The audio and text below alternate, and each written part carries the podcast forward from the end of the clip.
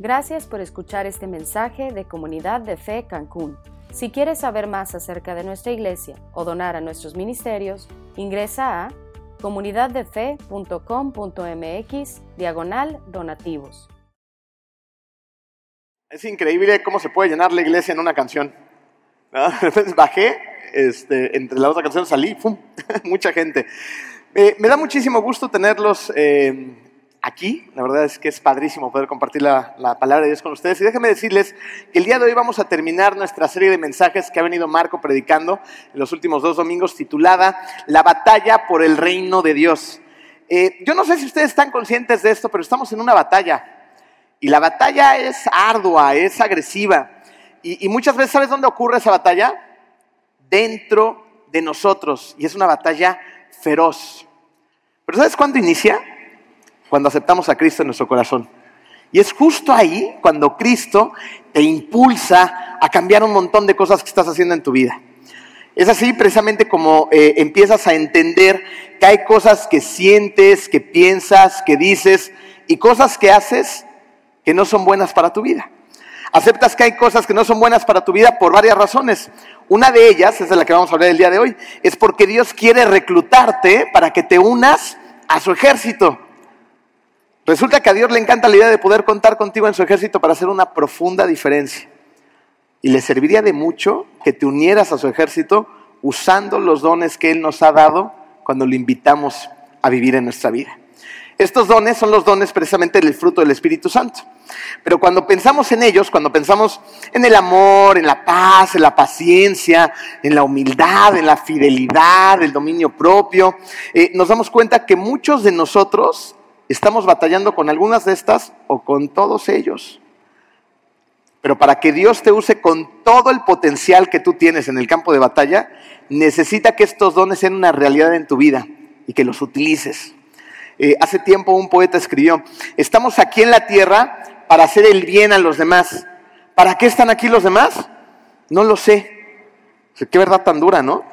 Porque parece que muchos cristianos seguimos batallando con todo esto, estamos tan concentrados en esto que no nos da tiempo para hacer el bien a los demás.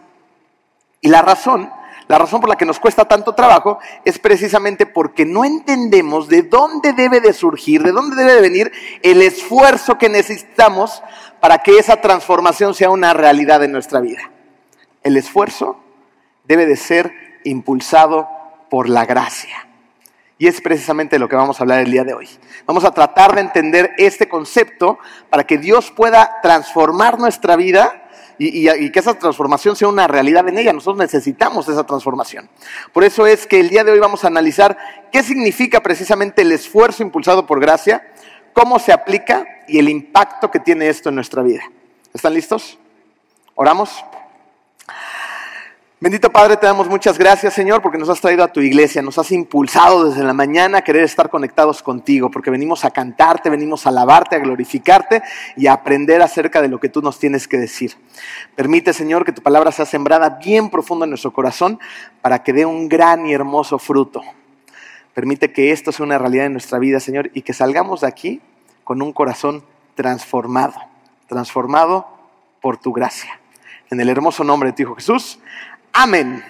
Muy bien, para entender más o menos cómo funciona esto del esfuerzo impulsado por gracia, necesitamos para empezar entender un poco acerca de la santificación. Eh, resulta que la santificación nos empuja a dejar de hacer ciertas cosas, pero también nos empuja a hacer otras tantas. Y Colosenses 3, del 1 al 18, nos va a ayudar a entender un poquito mejor este concepto. Eh, eh, va a estar dividido en tres partes. Vamos primero a ver la primera parte. Esto está en Colosenses 3, versículo 1. Dice, ya que han resucitado con Cristo. Fíjense, este versículo es bastante importante porque es una frase precisamente que va a conectar desde el capítulo 1 de Colosenses hasta el 3. Vamos rápidamente a Colosenses 1, que es donde Jesús, eh, perdón, donde es donde Pablo nos está explicando quién es Cristo. Que Cristo es la imagen de Dios y que a través de Él se crearon todas las cosas y que Él es también todopoderoso. Luego Pablo nos lleva a Colosenses 2, donde nos va a explicar cuál es el Evangelio de Cristo que Cristo vino y dio su vida en la cruz para darnos algo que quiso darnos, aunque no lo mereciéramos. Lo hizo por gracia, un regalo inmerecido, ¿recuerdan? Y de esta manera, gracias a su crucifixión, nosotros ahora tenemos acceso al Padre. Y en Colosenses 3, ahora Pablo va a empezar a hablar de cuál debería ya de ser la vida cristiana. ¿Ok? Y lo hace con las palabras que acabamos de leer. Ya que han resucitado con Cristo, ya que lo hemos aceptado en nuestro corazón, que lo hemos invitado a vivir en nuestra vida, ¿ok? Va a haber cosas que ahora sí necesitamos empezar a cambiar. Si no entendemos el orden, vamos a creer que es al revés, que necesitamos hacer ciertas cosas para agradarle a Dios, ¿ok? Y no es así. Él nos dio ese regalo por gracia, nos acepta en su vida, ¿ok?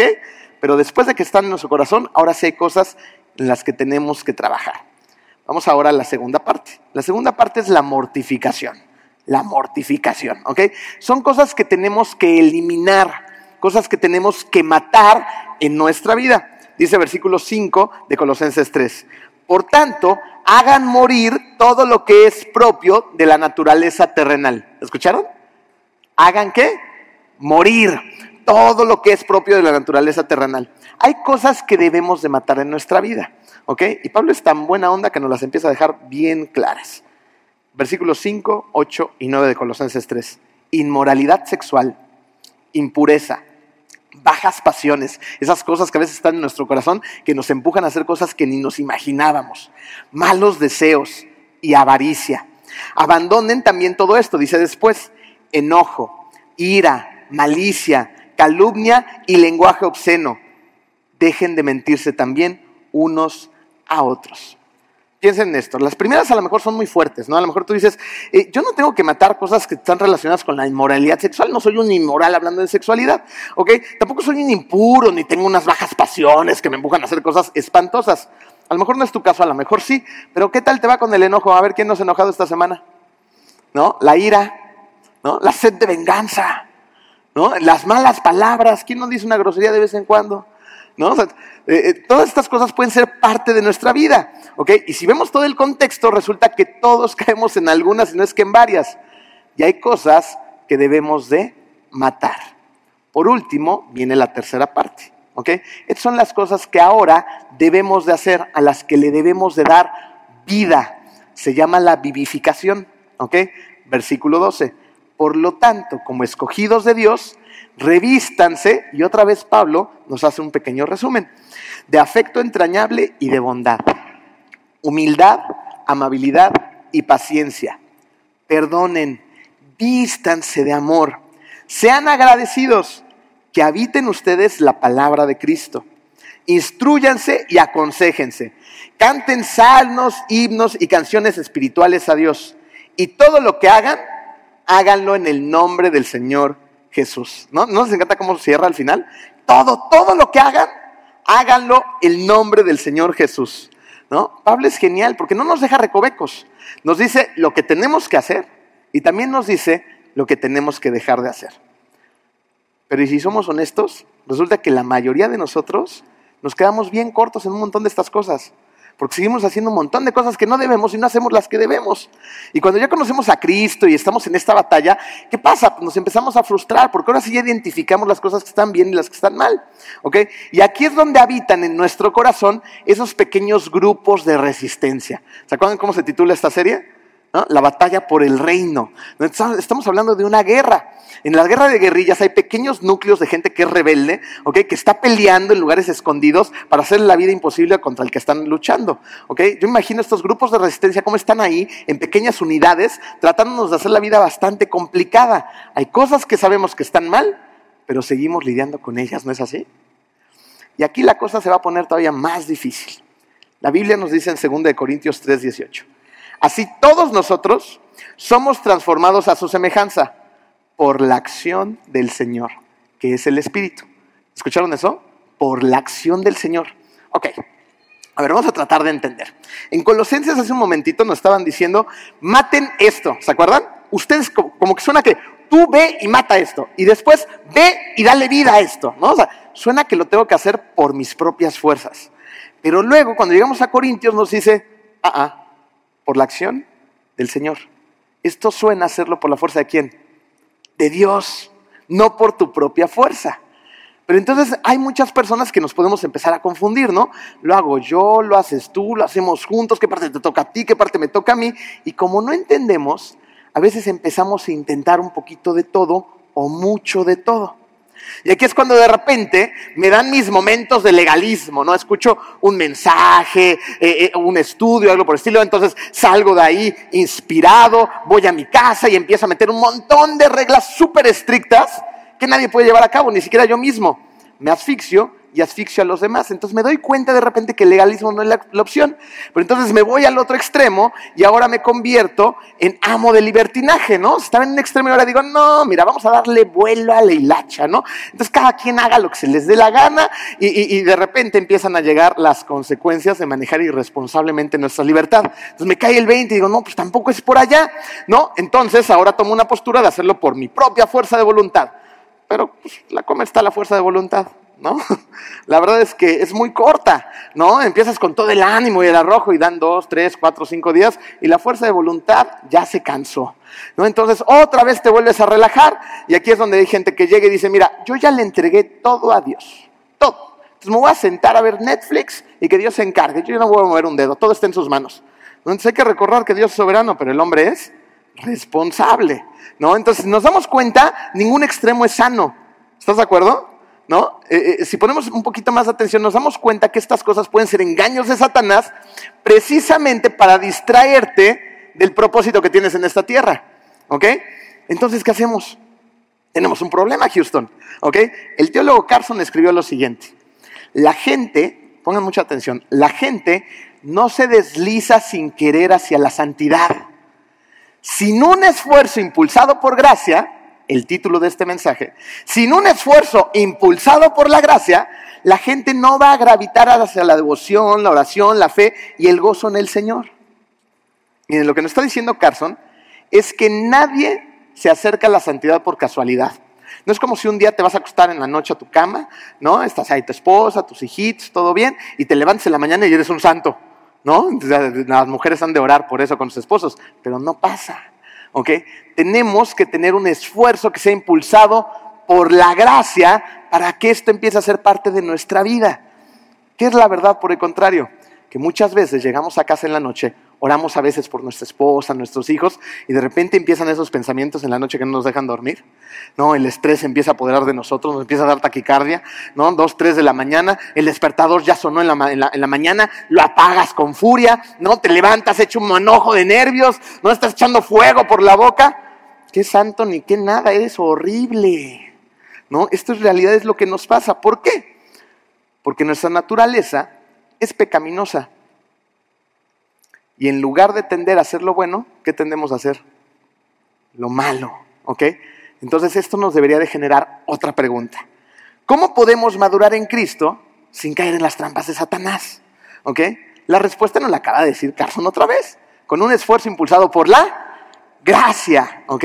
Pero ¿qué rayos significa eso? Vamos a ver cuatro cosas que revelan si la naturaleza de nuestra fuerza es impulsada por la gracia o por nuestra propia fuerza. ¿Ok? Número uno en su programa. El esfuerzo impulsado por gracia proviene de un nuevo corazón. El esfuerzo impulsado por gracia proviene de un nuevo corazón. Mm. La Biblia nos lo dice de diferentes maneras. Por ejemplo, en Colosenses 1, la Biblia nos dice que pasamos del reino de la oscuridad al reino de la luz. En Efesios se nos dice que antes estábamos muertos, pero que cuando conocimos a Cristo, ahora estamos vivos, ¿ok? Y con Nicodemo tenemos un ejemplo padrísimo. La mayoría de ustedes conocen esta historia, se las voy a abreviar en tres patadas.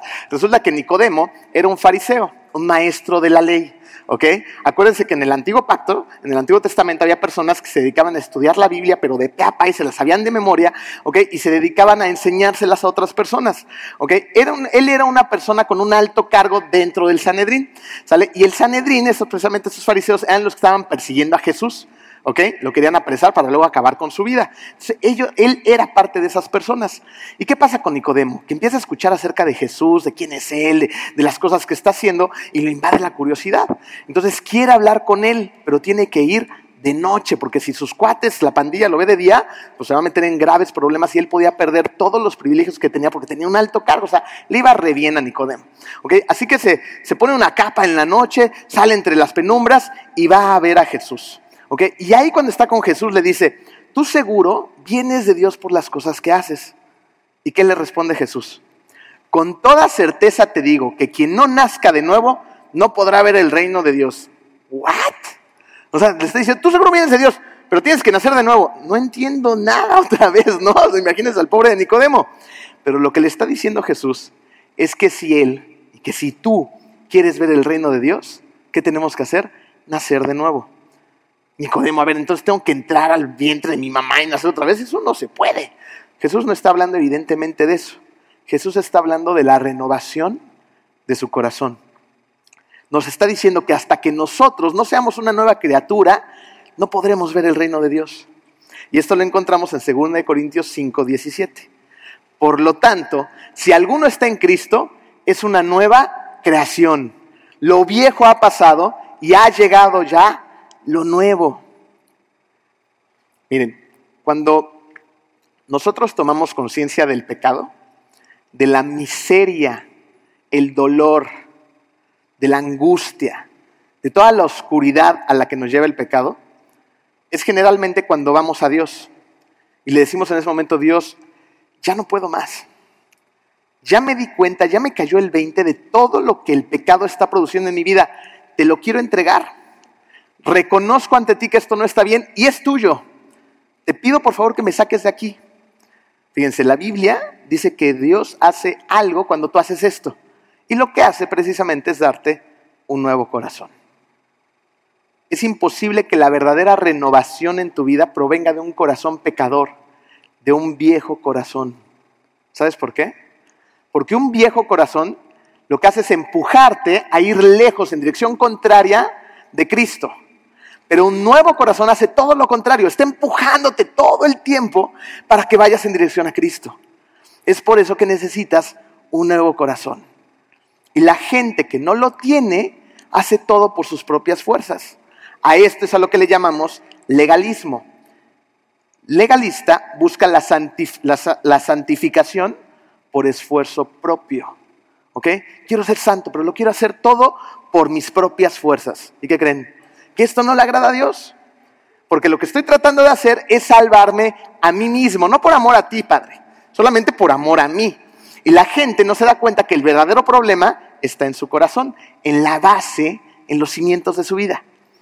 Eh, hace unos días estaba en clase de taekwondo em, y, en el taekwondo a veces te, enseñan para subir de nivel otras formas. Estas formas quiere decir que son ciertas patadas, ciertos pasos y ciertos golpes y van en consecución uno detrás de otro. Entonces yo estaba eh, practicando mi nueva forma que me acababan de enseñar y al final quedaba yo chuequísimo, ¿no? Pero totalmente chueco. Entonces el profesor se acercó amablemente a mí y, y me volteó a ver. Me volteó a ver de pies a cabeza.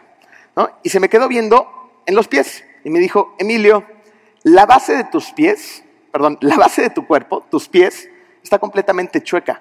No importa todo el esfuerzo que hagas, si la base está chueca, todo lo demás estará chueco también. Sabias, maestro, sabias palabras del maestro, ¿no? Fíjense, si nuestro corazón está chueco, no importa cuánto esfuerzo hagamos, todas las áreas de nuestra vida estarán también chuecas tendrán severas desviaciones. Si no le damos nuestro corazón a Dios para que lo cambie por uno nuevo, no vas a tener una ligera desviación. Vas a tener una desviación que en un momento va a ser catastrófica. Solamente es cuestión de tiempo. Eso es lo que hace el pecado. Pero si Él tiene tu corazón, si Él es la base de todo, ¿cómo crees que se va a ver afectada tu vida por Él? De maneras impresionantes. Y aquí a lo mejor uno que otro dice, bueno, ¿y cómo obtengo un nuevo corazón? Ok, bienvenido a la iglesia, de eso predicamos todos los domingos. ¿Cómo obtienes un nuevo corazón? Yendo a Él, pidiéndole a Él que te dé uno nuevo. te ama tanto que lo hace. Entonces, el esfuerzo impulsado por gracia proviene de un nuevo corazón. Pero también un esfuerzo impulsado por gracia, punto número dos en tu programa, utiliza las armas de la gracia utiliza las armas de la gracia. En esta serie hemos estado hablando de las armas que usamos para defendernos y para ir al contraataque, ¿ok? El contraataque del enemigo que pone un montón de tentaciones enfrente de nosotros. Pero estas armas de las que vamos a hablar ahorita son ligeramente distintas. Son las armas que Dios nos da para acercarnos a Él, ¿ok? Y son tres. La primera arma, inciso A, la sangre de Cristo. Esta arma es fenomenal. ¿Sabes por qué? Porque por medio de esta sangre, por medio de este sacrificio, tenemos acceso al Padre. Gracias a este enorme sacrificio y a esa preciosa sangre, tenemos acceso al Creador de todo. Efesios 2.3 dice, pero ahora en Cristo Jesús, a ustedes que antes estaban lejos, Dios los ha acercado mediante la sangre de Cristo. Antes estábamos, ¿dónde? Lejos. Pero ahora mediante su sangre estamos cerca a Dios. Él nos acerca mediante la sangre de Cristo. ¿Y por qué es tan importante recordar esto? Mira, hay pecados que podrían ser casi invisibles, ¿ok? Enojo, envidia, rencor, ¿no? Hay cosas que puedes como medio disimular por un tiempo y como que no se notan, ¿no? Hay otros, por el contrario, que son muy visibles, se notan, ¿ok? Y yo no sé si a ustedes les pasa, pero, pero yo de repente me encuentro pensando cosas que no debería de estar pensando. Me encuentro sintiendo cosas que no debería de estar sintiendo. ¿Por qué? Porque mi corazón otra vez se va hacia atrás, ¿no? A esa, resistencia, ¿se acuerdan de la que hablábamos? ¿Ok? Que vuelve a surgir en mi corazón y que me lleva a tener pensamientos y sentimientos que son altamente destructivos en mí y se implantan dentro de mi corazón. Es como si eso que ya habías perdonado en un pasado, ¿no? Eh, una alta traición, eh, eh, cosas que, que te costaron mucho trabajo lidiar en un pasado, pero la superaste gracias a Dios, ¿no? Entonces creías que ya estaba todo bajo control, que ya habías perdonado de corazón, que, que, Cristo había transformado esas cosas mediante su sangre, ¿no? Fuiste y las confesaste, lo que sea, pero de repente, tiempo después, meses, años, ¿no? Esos pensamientos empiezan otra vez a invadir tu mente, tu corazón, tu ser, e incluso empiezas otra vez a sentir esas, esa sed de venganza, ese rencor, ¿no? ¡Oh! O sea, te enojas por completo, y el otro pobre o la otra pobre ya ni se acuerdan. ¿No? Pero ahí estás tú maquinando cosas, ¿no? Esa resistencia sigue ahí. Y es justo ahí donde tienes que detenerte y recordar. Recuerda, Dios no me ama porque obedezco la ley, sino por la sangre de Cristo. Por su sangre Él me acepta como soy y me perdona. Ojo, eso no significa que siga alimentando todos esos pensamientos o todos esos pecados, pero sí me empuja a recordar que Él ya me dio libertad para ir a Él cuando me caigo. Y es genial porque es un regalo padrísimo. ¿Sabes por qué? Porque así puedes ser consciente de lo que estás haciendo. Dices, esto que estoy sintiendo, esto que estoy pensando, esto que estoy haciendo está mal. ¿Ok? Pero al mismo tiempo eres libre para ir corriendo a Él y entregárselo. Esta es una enorme diferencia cuando lo estás tratando de hacer por tus propias fuerzas. Cuando lo haces por tus propias fuerzas, generalmente, ¿qué haces cuando pecas? ¿No? Le das la espalda a Dios y sales corriendo, ¿no? Chin, pum, te vas. Lo estás haciendo por tus propias fuerzas, en lugar de entregárselas a Él. Eh, eh hace unos días estábamos yendo precisamente a taekwondo a su clase, ¿no? Y, se fue a lavar los dientes, entonces tiene un cepillo de estos eléctricos, pusimos la pasta, eh, se le tiró la pasta en el uniforme, ¿no? Entonces, hábilmente, ¿qué hacen los niños cuando se manchan las manos? ¿No? Se empezó a limpiar la pasta en su uniforme limpio, ¿no? Y ahí estaba yo, no, déjame ayudarte, no te sigas embarrando todo, ¿no? Es generalmente lo que hacemos. En lugar de entregarle el pecado a Dios, en lugar de, papi, ¿me ayudas a limpiarme? No, papá, mira el desbarajuste que hizo otra vez. ¿Me limpias? No, ahí estás tú, tratando de limpiar tus propios pecados. ¿Y qué haces? Te embarras más, ¿no? Terminamos hechos una piltrafa. Por eso la sangre de Jesús es tan maravillosa porque nos limpia y nos acerca a Dios. Nuestra siguiente arma es la siguiente. Nuestra siguiente arma, inciso B, ¿ok? Las promesas del nuevo pacto. Promesas del nuevo pacto. Mm. Hebreos 9:15 dice, por eso Cristo es mediador de un nuevo pacto, para que los llamados reciban la herencia eterna prometida. ¡Wow! ¿Escucharon eso? Los llamados reciban la herencia eterna prometida. Ahora que Él ha muerto para liberarlos de los pecados cometidos bajo el primer pacto. Recuerden que el primer pacto fue la ley. Esta serie eh, de, cosas que le pedían a la gente que hicieran para, para estar limpios ante Dios. ¿Y qué pasaba? Nadie podía. Un montón de reglas completamente estructuradas. Entonces, nadie podía hacer esto. ¿Ok? ¿Qué pasa después? Hay un nuevo pacto. El nuevo pacto es que donde nosotros tropecemos, donde nosotros caigamos, donde nosotros nos embarremos, ¿ok? Y merezcamos la ira de Dios, ahí está Jesús, poniéndose enfrente de ti, diciendo, aquí estoy yo, mediante mi sangre lo puedes ver a Él perfecto. Esa es la promesa. Una muerte ocurrió para librarnos del viejo pacto. En el nuevo pacto ahora estamos limpios gracias a Cristo. Y la tercera arma es, incisos en su programa, la palabra de Dios. La palabra de Dios. Juan 17, 17 nos dice, santifícalos en la verdad. Tu palabra es la verdad. ¿En dónde nos podemos santificar? En la verdad. ¿Y cuál es la verdad? Su palabra. Lo que la Biblia hace, lo que su palabra hace, es santificarnos. ¿Y qué creen? Que esto es imposible sin leer la Biblia. ¿De dónde creen que acabamos de entender la importancia de la sangre de Cristo y el pacto, el nuevo pacto? De su palabra. ¿Ok? Ahí está. Así que es imposible una transformación verdadera en tu vida si no es por medio de las armas de Dios. Porque si no es por medio de los recursos que Él nos da, como estas armas, ¿qué es lo que hacemos? Tratamos de ganar la aprobación de Dios con nuestra imposible perfección. Tratamos de ser perfectos, nunca lo vamos a lograr. Y hay veces que estoy tratando, abrazo la ley la trato de cumplir y trato de ser perfecto, pero como no puedo, entonces me enojo y me revelo. ¿Y qué hago? Trato una vez más de cumplir la ley a la perfección o de plano me revelo y me alejo de él y ya no quiero cumplir nada de lo que tú me dices, ya no quiero tener relación contigo. Ambas posturas le están diciendo a Dios, no te necesito. Uno, porque lo puedo hacer por mis propias fuerzas o dos, porque ya no me interesa tener una relación contigo, me cansé.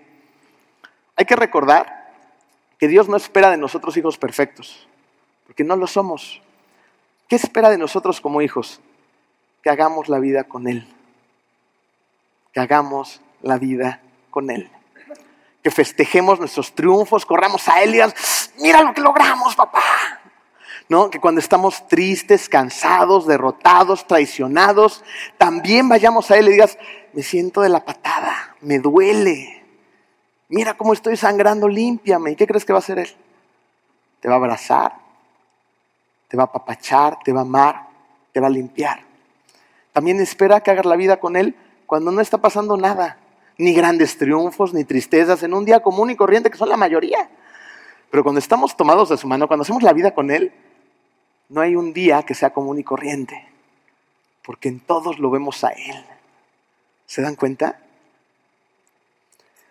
Otra marca de un corazón cuya transformación proviene de un esfuerzo impulsado por la gracia es número tres, lucha por razones que van muchísimo más allá, van más allá de nuestra paz interna. Fíjense, la realidad es que somos medio egoístas, ¿no? Pero la motivación detrás del esfuerzo impulsado por gracia no debería de ser lo mal que yo me siento a causa del pecado. Entonces, para que no me sienta mal y tenga paz, voy a pedirle perdón a Dios. La motivación no debería de ser esta. La motivación que debemos de tener es entender, es entender lo que estoy haciendo cuando peco. ¿Ok? Cuando estoy haciendo algo que no le agrada a Dios, algo que está mal. Fíjense, lo que hacemos cuando, pecados cuando pecamos es lo siguiente. Estoy menospreciando a Dios. Lo estoy deshonrando. Estoy haciéndole cosas que le duelen, que lo lastiman, pero ¿sabes qué también estoy haciendo? Estoy dañando su nombre. Cuando yo hago algo que a él le desagrada, estoy dañando su nombre. Y es por eso que hay tanta gente que se aleja del cristianismo. Porque nosotros, que somos sus representantes en esta tierra, ¿okay? yo sigo a Cristo, yo soy su representante en esta tierra, hago un montón de cosas, visibles e invisibles, para que la gente se aleje de Dios. Un montón de cristianos que ves por todos lados, por todo el mundo, que son abusivos con sus esposas, que las sobajan emocionalmente, las maltratan físicamente, abusivos con sus hijos, que los menosprecian, que en lugar de educarlos los hacen papilla. Un montón de gente que se dice seguidor de Cristo y son una bola de tranzas, de ladrones, de adúlteros. A veces no entendemos la responsabilidad que eso involucra. Soy seguidor de Cristo, soy su representante en la tierra. No tengo permiso de hacer esas cosas. ya no más. ¿Por qué? Porque somos un testimonio con patas y tenemos que asumir esa responsabilidad. La motivación no debería ser solamente el ir a pedir perdón para no sentirme mal, sino decirnos a nosotros mismos, no puedo creer que esto que acabo de hacer se lo hice a Dios. No lo puedo creer. Salmo 5, 14, 51, 4. Contra ti he pecado, solo contra ti. Y he hecho lo que es malo ante tus ojos. Por eso tu sentencia es justa y tu juicio irreprochable. Contra ti he pecado. Y este es el dolor de David. Un dolor profundo que sentía dentro de él por lo que le había hecho a Dios. Esto no es lo mismo que el dolor que deberíamos de sentir cuando lastimamos a alguien, ¿no? Debe ser muy diferente el sentir que lastimamos a Dios. Y de hecho hay una gran y profunda eh, diferencia, esta la encontramos en 2 Corintios 7:10. La tristeza que proviene de Dios produce arrepentimiento que lleva a la salvación. ¿No les encanta? De la cual no hay que arrepentirse, mientras que la tristeza del mundo produce la muerte. Gran diferencia, ¿no? La tristeza, de decir, Dios, no puedo creer que te hice esto, me siento triste, me puede llevar a dónde? A la salvación. Mientras la tristeza del mundo me puede llevar a la muerte. Hay personas que su principal preocupación son ellos mismos. Y, es gente que a lo mejor tiene pérdidas súper válidas, ¿eh? Y está muy triste, está muy, muy, mal, porque a lo mejor perdió su trabajo, ¿no? su fuente de ingresos, su dinero, eh, eh, su casa, su coche, su esposa, sus hijos. Pero estamos muy preocupados por lo que perdimos, no por lo que hice para perder eso. Nos enfocamos en la pérdida. Y una persona en la que su principal preocupación es Dios, es alguien que se preocupa mucho más por lo que le ofende a Dios que por lo que pueda perder. Y piensa en esto. Si tú eres una persona que se está ocupando por lo que le puede ofender a Dios, tu vida va a ser de entrada totalmente diferente. ¿Sabes por qué? Porque vas a pensar si esto que estoy a punto de hacer, de decir o de clavarme en el pensamiento y en el sentimiento es algo que le agrada a Dios o le desagrada. Y por lo consiguiente va a tener resultados distintos, ¿te das cuenta? Vas a tener una vida completamente diferente. Así es que la motivación en un corazón transformado debe de ser el dolor que le causamos a Dios. Y esto a su vez nos va a empujar a correr a Él. Y es por eso que un esfuerzo impulsado por gracia, número cuatro, no controla pecados, los mata. Los mata. El esfuerzo impulsado por gracia, ¿sabes qué es? Es violento. Un esfuerzo que está siendo impulsado por la gracia de Dios es un esfuerzo que es violento y es muy violento, no es pacífico porque tu nueva naturaleza es santa.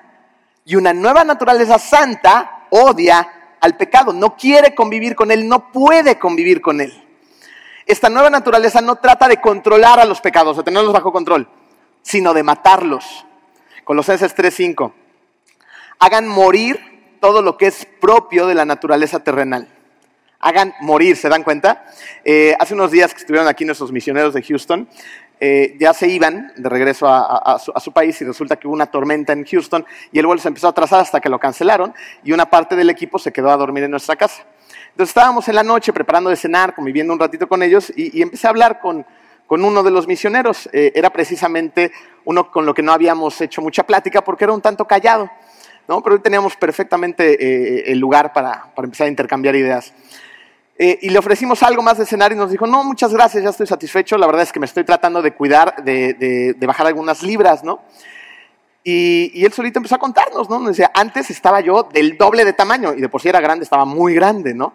Decía, em, y eso pasó cuando, cuando yo fumaba, cuando dejé de fumar, ¿no? Perdón, cuando estaba fumando, estaba muy, muy, muy grande, ¿ok? Y, y le pregunté, ¿y cuánto fumabas? Me decía, no, fumaba muchísimo, fumaba cajetillas al día. ¿no? Me dice, y por si fuera poco, también tomaba. Digo, ¿y tomabas mucho? Me dice, estaba borracho diario. Yo todos los días estaba borracho, borracho en serio. Me dijo, y además también consumía drogas. ¿No? Entonces, un exceso de obesidad, ¿no? Borrachísimo, fumador, ¿no? Y, consumía drogas. digo, ¿y, ¿y cómo vas? Me dijo, ya no hago nada de eso. Lo único con lo que estoy trabajando es con mi peso. Le dije, así, ¿cómo lo hiciste? No, me dijo, un día fui a la iglesia. ¿Y qué pasó? Salí de ahí y dejé todo. Dije, a ver, entraste a la iglesia, saliste de ahí y dejaste todo. Dijo, sí. Dije, ¿cómo te sentiste? De la patada. ¿No? El síndrome de abstinencia de todo lo que había dejado de un día a otro me hizo sentir muy mal. Pero ya no hago nada de eso. Piensa en cosas como estas. ¿Qué hubiera pasado con la vida de ese señor si hubiera continuado la vida como iba? Hubiera sido un destino completamente diferente, una desviación catastrófica. Después me empezó a contar acerca de su esposa, de sus perros, de cuánto ama a su esposa, de lo bien que ve en su matrimonio, de cómo las cosas han cambiado. Y dices, wow, el pecado nos lleva a lugares muy oscuros y no lo puedes ir administrando, lo tienes que matar y matar por completo. Es precisamente lo que hizo este hombre. Este hombre entró a la iglesia, ¿ok? Y la iglesia no hizo el trabajo de transformación. ¿Quién lo hizo? Dios lo hizo a través de su iglesia, pero el que lo hizo fue Dios. Tomó una decisión que marcó su vida antes y después. ¿Cuántos de nosotros no seguimos administrando el pecado? ¿No? un poquito menos, ¿no? Un poquito por allá. Mi papá era fumador empedernido. Y yo me acuerdo cuando llegaba conmigo de chiquito y me decía, no, ahora sí ya voy a dejar de fumar, te lo prometo. ¿No? Y si se fumaba 40 cigarros al día, de repente ya se fumaba 18. ¿Ok? Pero después retomaba con venganza. Y era justo en los periodos más largos que lograba dejar de fumar cuando decía, voy a dejar de fumar y lo voy a dejar ahorita. Al final de su vida, tuvo cáncer de garganta. ¿Qué creen que lo causó? El cigarro. El pecado te lleva a dónde? A la muerte. Entonces, ¿qué tenemos que hacer con el pecado? ¿Administrarlo? Tenemos que acabar por completo con él. Tenemos que acabar con esos pensamientos, con esas ambiciones, con esas acciones malvadas, visibles o invisibles. El problema es que muchos pecados, cuando los tenemos más o menos bajo control, pues como que no se ven, ¿no? Y ahí es cuando mucha, mucha gente se conforma con que no se vean, pero el pecado ahí está. Y un día va a salir. Y va a salir con fuerza. Precisamente va a salir cuando estés estresado, cuando las cosas vayan mal, cuando no hayas dormido bien, ¿no? cuando te sientas mal. Ahí está ese pecado. ¡oh! Va a salir y va a devorar a los que estén al lado de ti.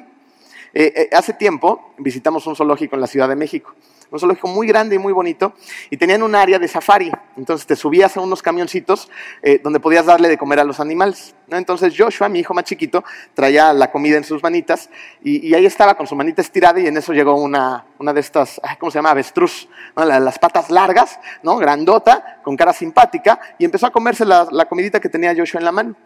Eh, pero la mendiga avestruz no se conformó con lo que tenía en la mano, y empezó a picar a Joshua, lo quería morder le sacó sangre, ¿no? Cochino animal. Lo mismo, lo mismo pasa con el pecado.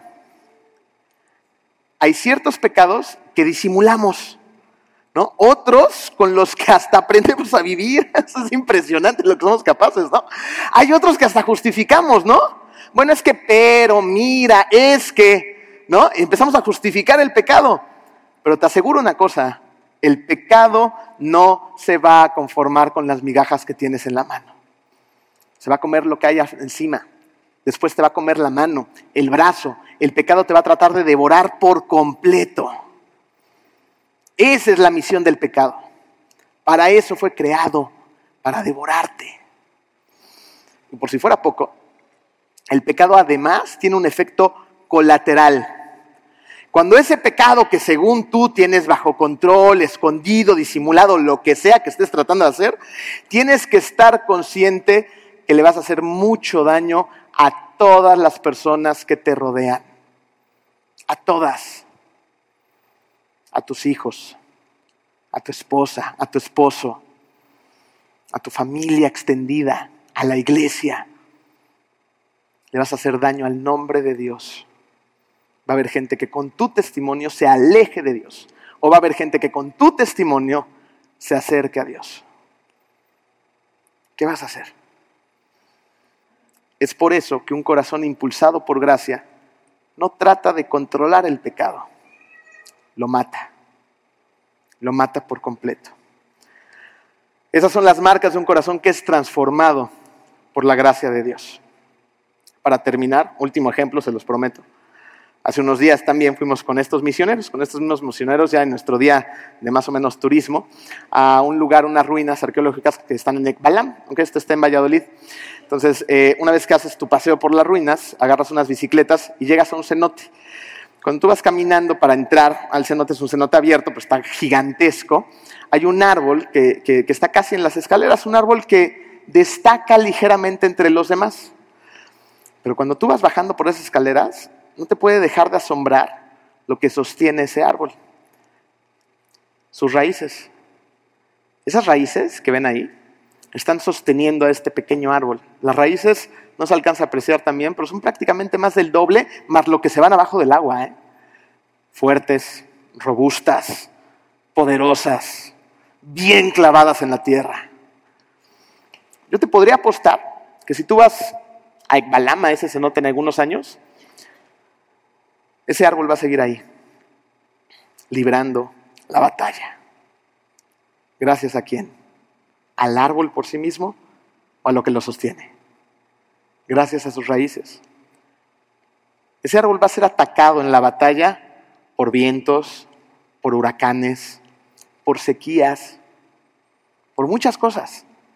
Pero son tan fuertes sus raíces que ese árbol va a permanecer y no se va a derrumbar gracias a su base, a lo que lo sostiene.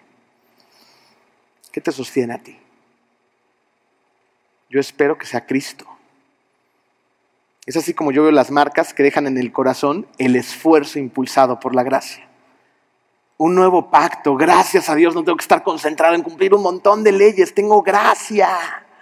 Un nuevo pacto que me anima a mantenerme de pie una paz interna, ¿no? Que no la estoy buscando por estar bien conmigo mismo, no es mi motivación. Mi motivación no es esa paz interna, es Dios. Eso me impulsa a hacer las cosas bien simplemente por agradarle a Él, porque lo amo. Pero ¿sabes qué es más importante? El poder de la sangre de Cristo. Esa sangre te da una fuerza extraordinaria con la que puedes ser libre del pecado para que seas usado. Yo espero que tú te mueras de ganas de ser usado. Usado en una gran batalla. La batalla a la que nos enfrentamos todos los días. ¿Saben qué es una maravillosa parte? Que Cristo ya ganó. Él ya ganó, el jefe de jefes ya ganó. Pero aún así tenemos un montón de chama por hacer. Como iglesia, acuérdense que la iglesia no son estas cuatro paredes, somos todos nosotros.